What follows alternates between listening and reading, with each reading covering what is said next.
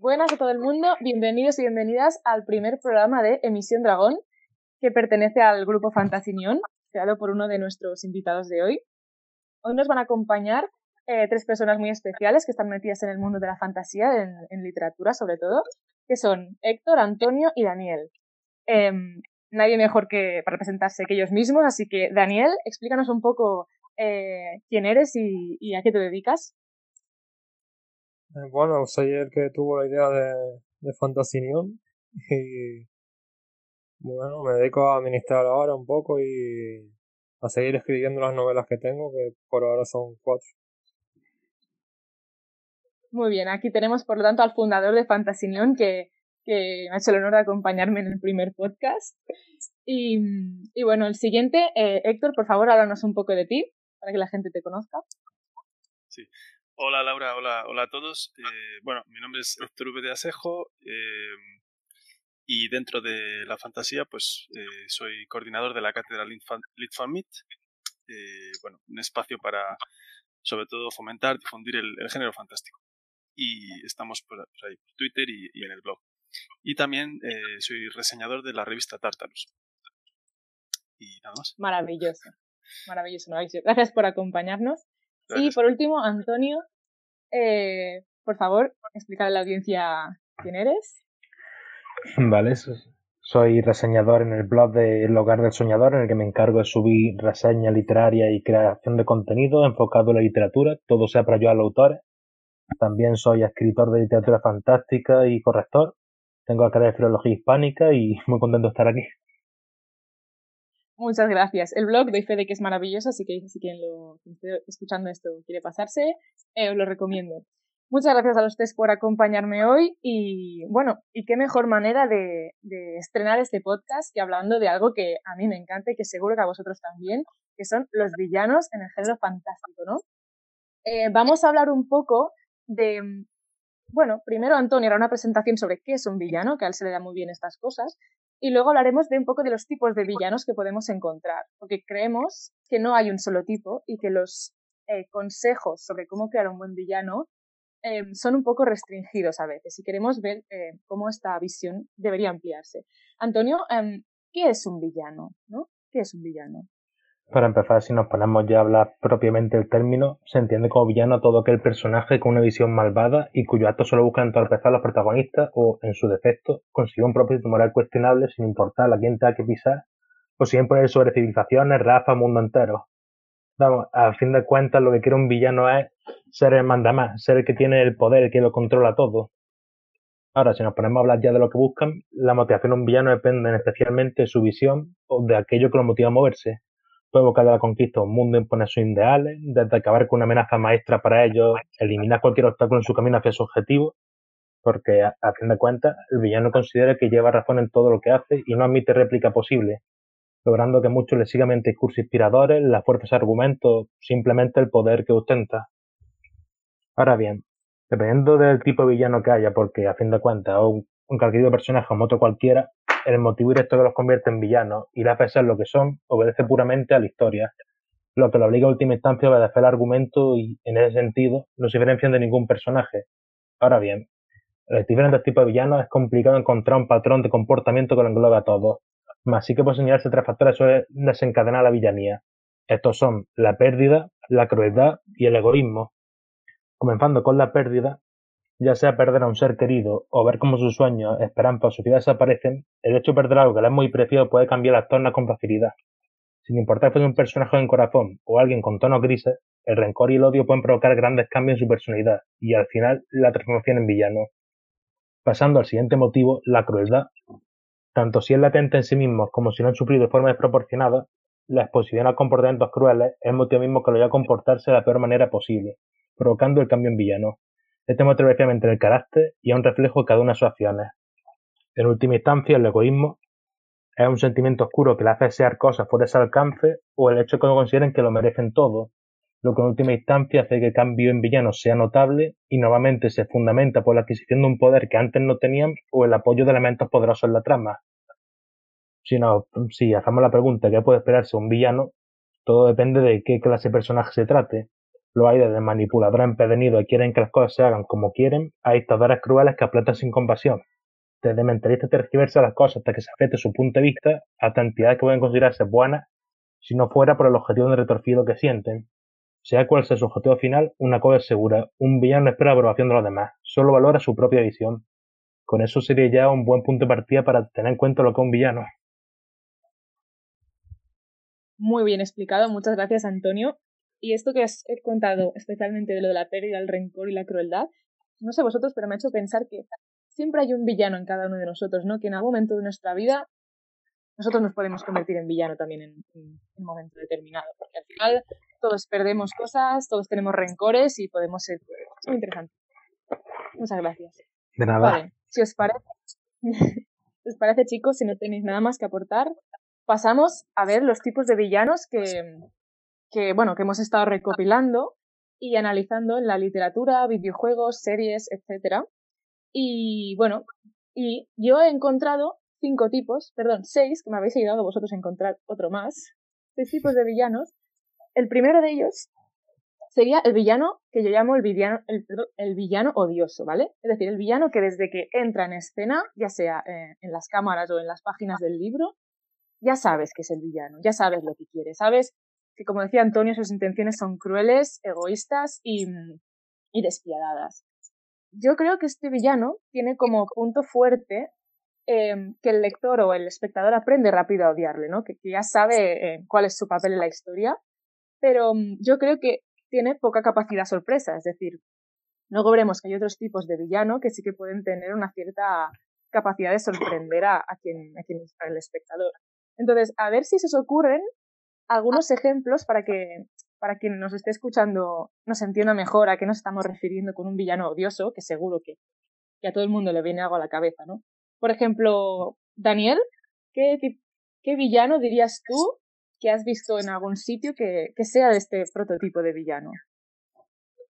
Bueno, a mí se me ocurre eh, Melkor del Silmarillion, que desde el principio fue envidioso y desde el principio sintió el deseo de dominar y gobernar el mismo y ya desde ahí nunca cambió y siempre se veía venir lo que lo que pretendía. Claro efectivamente es un buen ejemplo que ya sabes eh, por dónde van los tiros en este personaje. Eh, Héctor a ver si nos puede decir algún otro ejemplo.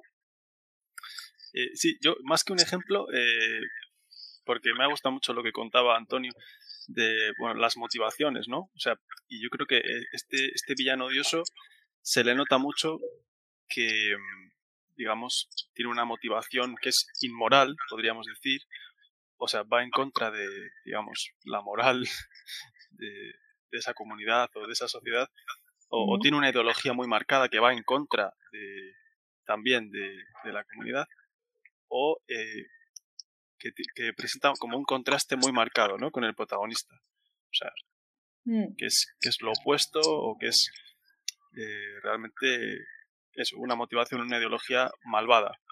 Eh, bueno, no sé, así podríamos hablar de... Sí, sí.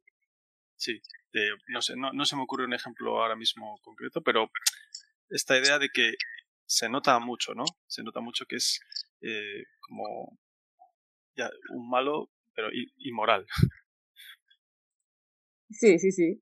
Estoy totalmente de acuerdo. Ya enseguida la persona que ha escrito o ha diseñado ese personaje pone las cartas sobre la mesa y dice, vale, protagonista, antagonista.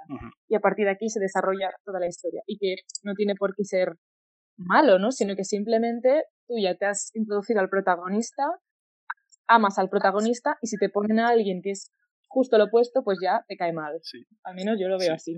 bueno, hay, hay una diferenciación muy interesante eh, de, en un artículo de Alistair Myron, de su blog, que él diferencia entre, bueno, ella, ella diferencia entre villano y antagonista. El villano, como decía Antonio, es naturaleza ruin, indigno, ¿no? Se le ve, vamos, el villano odioso.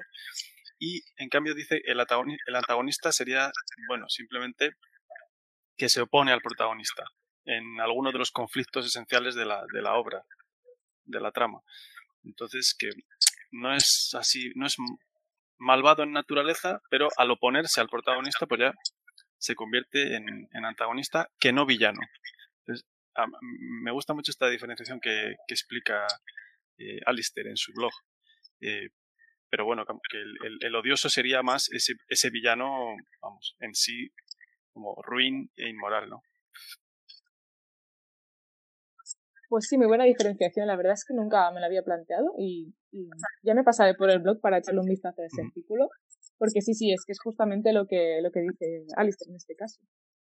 Vale, eh, a mí como ejemplo se me había ocurrido también em, Scar del Rey León, que ya desde el principio, bueno, ya las pintas que lleva ya te da a pensar que, que muy bueno no es.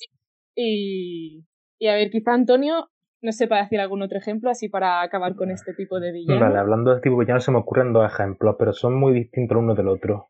Por ejemplo, tenemos en el sector de los videojuegos tenemos a Ramón Salazar de Resident Evil 4, que irónicamente, a pesar de ser un personaje de baja estatura y que los subordinados le saquen perfectamente tres o cuatro cabezas, sin embargo te deja muy presente de que era el que maneja el cotarro, es el villano en cuestión del que se interpone ante cualquier cosa que haga el protagonista. Y luego, el caso totalmente diferente lo tenemos en, Valentine Morgenstern de Cazara de Sombras, que a pesar que no aparece al principio del libro y aparece muy, muy tarde en la trama, sin embargo, está ahí como una sombra perpetua, un nombre que pasa como otros villanos como Voldemort, que se hace respetar simplemente con su presencia, que se postula como el villano por antonomasia.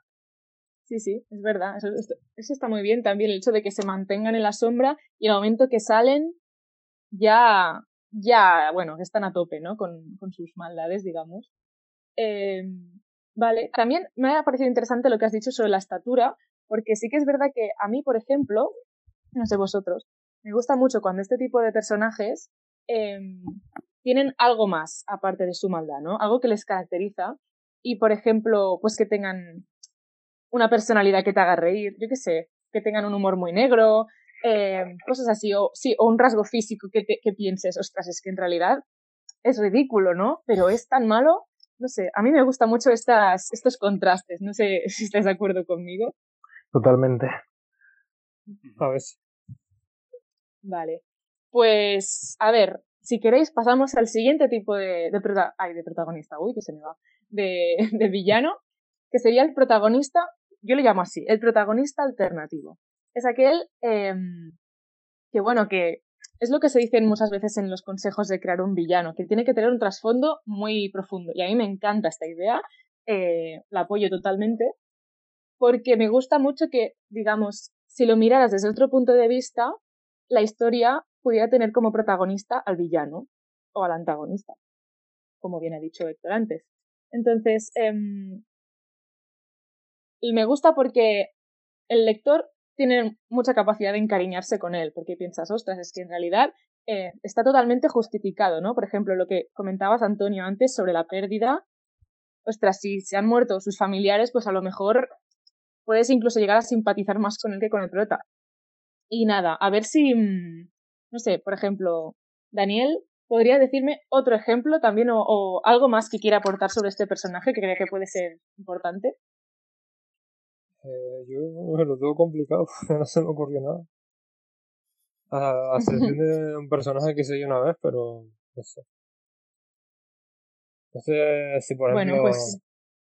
Darth Vader entraría en esta categoría. Hmm, sí. O sea, Darth Vader también tiene una, historia de fondo, ¿no? No es malo y ya está, sino que tiene otras. Bueno, un pasado, digamos. Vale, guay, guay. Interesante, interesante. Em, y, por ejemplo, no sé, Antonio o Héctor, o alguno de los dos. Eh, sí, bueno, el, lo habíamos comentado antes, ¿no? Eh, Kirtas, de Memorias de Idun. Que yo sí, sí me parece. Bueno, es protagonista realmente. Es como eh, protagonista alternativo, aunque sea villano, pero conocemos sus razones, eh, a veces la, la, narración pasa por él, ¿no? Y no sé, a mí me parece claramente este tipo de villano con mucho trasfondo y que el lector puede encariñarse con él, claro. Exacto, exacto. Y antes hablábamos con Antonio de, de un personaje de The Umbrella Academy, me parece que era contigo, Antonio, ¿no? Sí, un personaje en la Academy, por ejemplo, mm. este personaje, ahora mismo no recuerdo bien el nombre, creo que se llamaba Lara, que me parece. Lo he buscado, lo he buscado, se llama Vale, Lila, cierto, cierto. Que un personaje en, primer, en primera instancia aparece como un secundario más, empieza a relacionarse con los protagonistas, hasta que llega un punto de la trama en que se crea completamente y se postula como una villana en potencia al estar liada con el mal mismo de esa trama. Efectivamente. Pero en cambio tiene un trasfondo súper súper profundo y súper triste, ¿no? Digamos. No sé, a mí me encanta este personaje. no sé si se nota. Vale, pues, ¿alguno de vosotros quiere añadir algo más sobre este tipo de, de villano? Estoy buscando ahora mismo un nombre, un personaje que se me ocurre, pero no caigo ahora mismo el apellido. Sin embargo, como si tengo el nombre, voy a, a postularlo aunque no pueda decir el nombre completo. Se trataría. Vale, di, di, Y si luego lo encuentras, pues me interrumpes y, y lo sueltas. Se trataría del personaje Trenton. Vale, ya me acuerdo el nombre. Trenton más de la saga Richard Morgan que en primer lugar se te presenta como un ricachón carismático, un, un personaje con muchas influencias que simplemente le lleva contra el protagonista por el simple hecho que tiene más poder que ella. Hasta que llega un punto de la trama que intenta imponerse, obligarla a que ella haga lo que quiera. Sin embargo, con el tiempo te lo van presentando de tal manera que llega un punto en que te es complicado, es, es complicado mirarle con mal ojo porque llega a entender por qué hace lo que hace. Exacto. A mí eso me encanta, no sé, decir, jolín, es que no sé si lo odio, lo amo, si quiero que mate al protagonista, no sé, no sé si os pasa lo mismo que a mí, pero a mí me gusta mucho esta confusión mental. Vale, eh, pues el siguiente tipo que habíamos pensado sería el siguiente tipo de villano, el villano fantasma, ¿vale? Es, este es el más eh, complicado de definir porque precisamente no lo puedes definir. Es decir, eh, yo lo defino como algo, una fuerza que no puedes identificar y que está yendo en contra de los objetivos del protagonista. Eh, podría ser, por ejemplo, la fuerza del destino, es decir, que simplemente el protagonista tenga muy mala pata y que no les hagan las cosas. Eh, algún problema mental o problema de salud mental que tenga el protagonista que le impida o que le dificulte llegar a sus objetivos. Em, esto en fantasía me parece que no es muy frecuente encontrar este tipo de, de villano fantasma, eh, pero me parece muy guay porque, por ejemplo, si Daniel me da su permiso, voy a citar su novela que, estoy veteando ahora mismo. Que va a salir dentro de poco, de hecho, ¿no, Daniel? Sí, en mayo. Pues en mayo va a salir. Eh, bueno, si nos quieres hablar tú de, mismo de. Que nadie mejor que tú para hablar de ello. No, no va a momento hacer publicidad ahora, creo. el 2 de mayo, diré. Bueno, pues, pues bueno, pues yo explico lo que me parece de esta historia. Esta historia me parece que no, a lo mejor es que todavía no me la he acabado, no tiene un villano muy definido, pero está muy guay porque hace que mientras lo vayas leyendo te vayas preguntando quién es, ¿sabes quién, quién está en contra de, de la protagonista en este caso? Y a mí me gusta mucho cómo lo has planteado. No sé.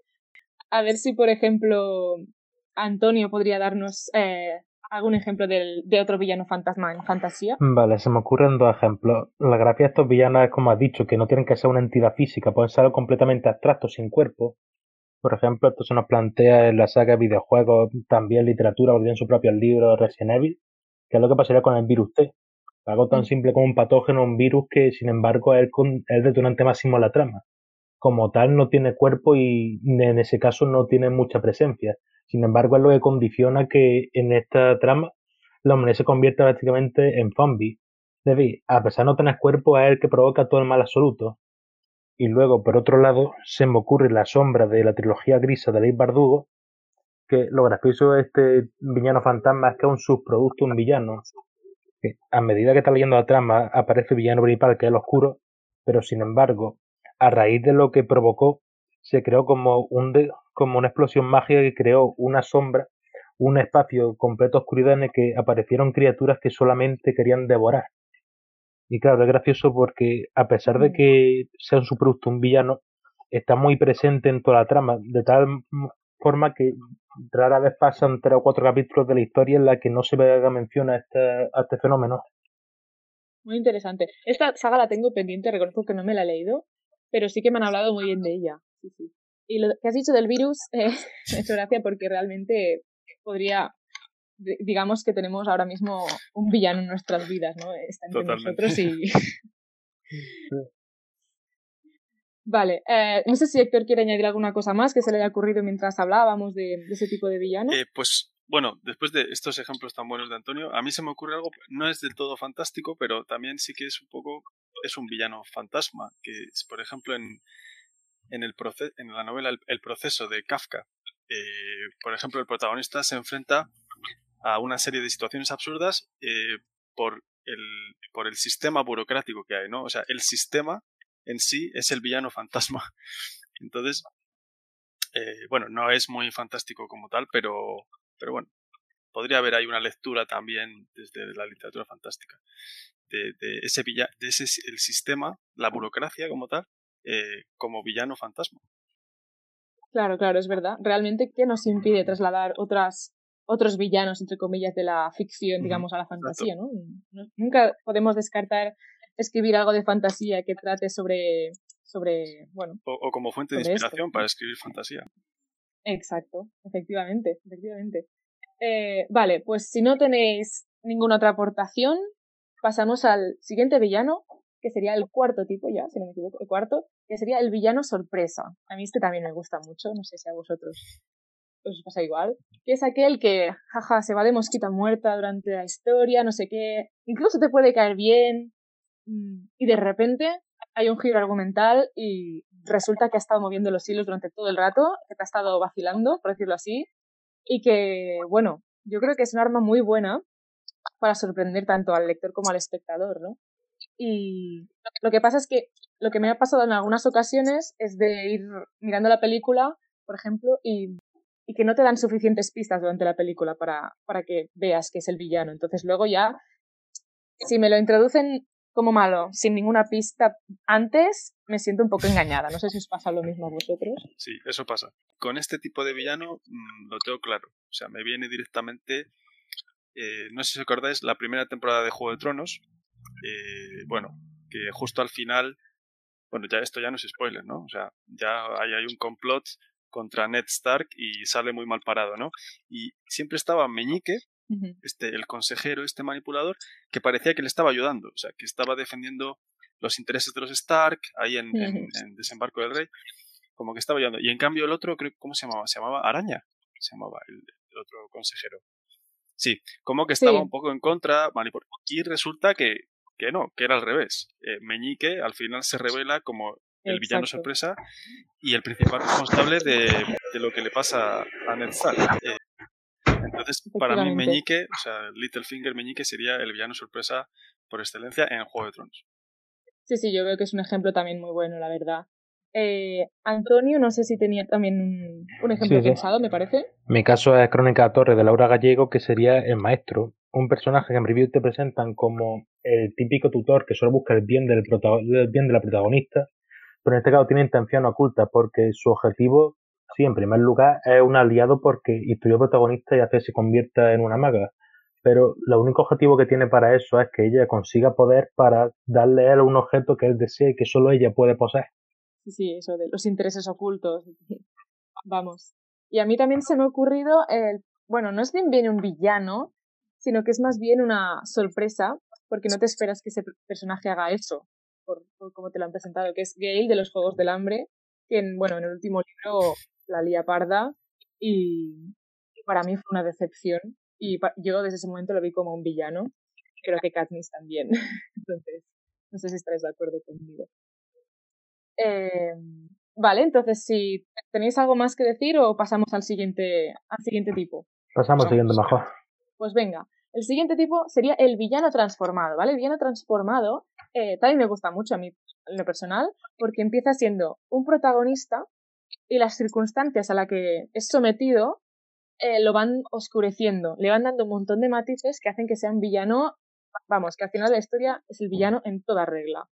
Y por ejemplo, aquí se me ha ocurrido otro ejemplo de Juego de Tronos de, de la serie, porque el libro es historia, es Daenerys. Bueno, ya, y se va convirtiendo en una especie de criatura muy cruel y, bueno, destructiva, ¿no? Para, a mi parecer. No sé, por ejemplo, a Antonio, tú mismo, un ejemplo que le estoy dando muchas vueltas y que al final me he dado cuenta que caja bretando con la categoría es Gollum del Señor del Anillo. A pesar de que es un personaje que entra tarde en la trama, de hecho entra a partir del, segundo libro, segundo arco de lo que es la saga, la historia te lo va presentando de tal manera que al final te das cuenta de que llegó un punto en que Gollum no era lo que era. De hecho, cuando se transforma en Gollum como tal, cambia el nombre y personalidad completamente. Efectivamente. Claro, bueno, yo pensaba más que nada en Gollum por el hecho este de que, de que es una criatura muy oscura, pero que viene con un trasfondo también de que, pobre, pues lo ha pasado, lo ha pasado mal. Vale, y creo que Héctor también se le había ocurrido otra, mm, bueno, eh, otro personaje. Bueno, otro ejemplo de los clasicazos, ¿no? Estamos aquí tocando muchos clásicos, que sería eh, Anakin Skywalker eh, en Star Wars, que empieza siendo, pues eso, un niño inocente, ¿no? Muy dotado para, para, pues, para el tema de la fuerza. Y, y, luego, pues, recorre todo el camino de el camino de, del lado oscuro. O sea, del lado oscuro de la fuerza y, y se convierte en ese gran villano transformado pero que estos villanos son muy complejos porque tienen como idas y venidas, ¿no? Como varias transformaciones, como Gollum, que va cambiando de Gollum a Smigol, esta doble personalidad. Y se ve también que Anakin, bueno, luego Darth Vader también a veces regresan un poco a esa, a su esencia, ¿no? A su esencia más eh, como mm. original o... Y, pero con momentos también de, de villanía, de, de maldad, o sea que tiene, es, es, complejo este villano, sí. Exacto. Sí, sí, pienso igual que tú. Muy, muy interesante, se le puede dar muchos mm. colores muy, muy guays. Vale, y el último, ¿tienes alguna cosa más que añadir de este tipo de villano que se os haya ocurrido a alguno de los, de los tres? Ahora mismo no. Vale, estupendo. Bueno, si no, después ya podemos hacer una pequeña discusión también. Vale, pues el último tipo, que de hecho se os ha ocurrido a vosotros, sería el pseudovillano, ¿no? El pseudovillano es aquel que no tiene por qué ser un villano dentro de la historia, pero que se comporta como tal, incluso te puede caer mal, o, o que puede incluso llegar a ser un personaje bueno para, para, digamos, para el protagonista de la historia, ¿no? Yo sé que aquí a Daniel sí que se le había ocurrido eh, un par de ejemplos para, para un pseudo villano, me parece, si no me he equivocado. Creo que era Antonio el que había Ah, Antonio. Vale, no te preocupes. Se me han ocurrido un par de ejemplos que volvemos a los clásicos porque a fin de cuentas son los que se te clavan en la memoria y dices, tengo que tirar algún ejemplo, te voy a tirar los clásicos. En este caso empiezo hablando de Snake, porque Snake es un personaje icónico, un personaje que la reacción natural es que te caiga mal porque se lo gana pulso. De hecho, es muy complicado que llegue a encariñarte con el personaje. directamente lo único en lo que se entretiene es en amargarle la existencia al protagonista. No hace otra cosa. Pero claro, luego te explican cómo es, te cuentan su historia y lo que la lleva a ser así. Y llega un punto en que incluso puedes apiadarte de él, pero sin embargo te has tirado un tiempo guardándole el rencor que te cuesta un poco llegar a empatizar con él. Y luego el otro ejemplo, muy acertado por que lo ha comentado antes esto, Resulta que en esos anillos no solamente tenemos a Gollum, sino que tenemos a Migol. Y ahí entra ya un una cosa muy curiosa, que es una bipolaridad. Que a pesar de que comparte el mismo cuerpo, hay como dos mentes. Por un lado está Gollum, que es la criatura nefasta, malvada, que solamente busca la destrucción y el bien propio. Y por otro lado tenemos a Migol, esa personalidad recatada, incluso tímida, que no quiere hacer ningún daño, pero que al final, al haber una lucha interna entre bien y mal dentro del cuerpo de Gollum Smigol, al final es que acaba ganando la otra personalidad. Pero claro, en Miguel tampoco es inocente, porque al llegar a un punto en que afecta que Gollum haga lo que quiera, se convierte en un postulante pseudo villano perfectamente. Sí, sí, sí, está claro. O sea, Miguel y Gollum, para mí, bueno, tienen de todo un poco, ¿no? Antes lo comentábamos entre los cuatro, que tienen un poco de cada, de cada uno de los, de los villanos, del odioso, del protagonista alternativo por su gran trasfondo, del villano fantasma, porque bueno, según en qué momento pues no te lo ves venir, no sabes cómo va a reaccionar. A mí me gusta mucho Smigol por esto. Vale, y vale, a mí también se me había ocurrido otro ejemplo que era, es, eh, bueno, es un libro que no es muy conocido, es una saga no muy conocida, de Patricia McKillip, que es eh, la trilogía Juego de Enigmas, está bastante bien, o sea, a mí me gustó mucho la historia. Y tiene un, o sea, un protagonista, un personaje muy interesante que es el artista. El artista es em, es un personaje que no sabes cuál es su papel hasta el final de la historia. Y la autora te va mareando porque no sabes muy bien em, si es protagonista, si es antagonista. Según el momento, te lo presenta como uno u otro. Y no es hasta el final que se descubre quién es realmente y cuál es su papel en la historia y cuál ha sido su papel. Y te das cuenta de que todo cuadra. A mí es una saga que me confundió un poco, pero al final... Suena muy bien. La saga del enigma, ¿no? Fantástica. Eh, y no sé si, Juego de enigmas. Sí, Juego de enigmas se llama. Es una trilogía de Patricia McKillip, No sé. Eh, y no sé si, Héctor, tú mismo creo que igual tenías algún otro Pues, ejemplo. Bueno, Sí, sobre Snape hemos entiendo que es ya, sí. Un personaje que parece villano, pero luego al final no lo es, ¿no? O sea, da esa impresión, pero luego al final no lo es. Em, Sí. Claro, Mm. sí. No sé, yo pienso, sí, pienso en... Claro, lo que pasa con Gollum es que, sí, Gollum, eh, la parte de, o sea, consumida por el anillo, ¿no? Es, es claramente villano. Em, pero luego la Smigol, que sería como bueno, lo que decía Antonio, ¿no? Ese hobbit, pues ahí más humilde, más... eh, pues todavía sigue ahí y, y entonces eso sí, le convierte en seduviano, pero como tiene ese trastorno de personalidad es tan difícil, ¿no?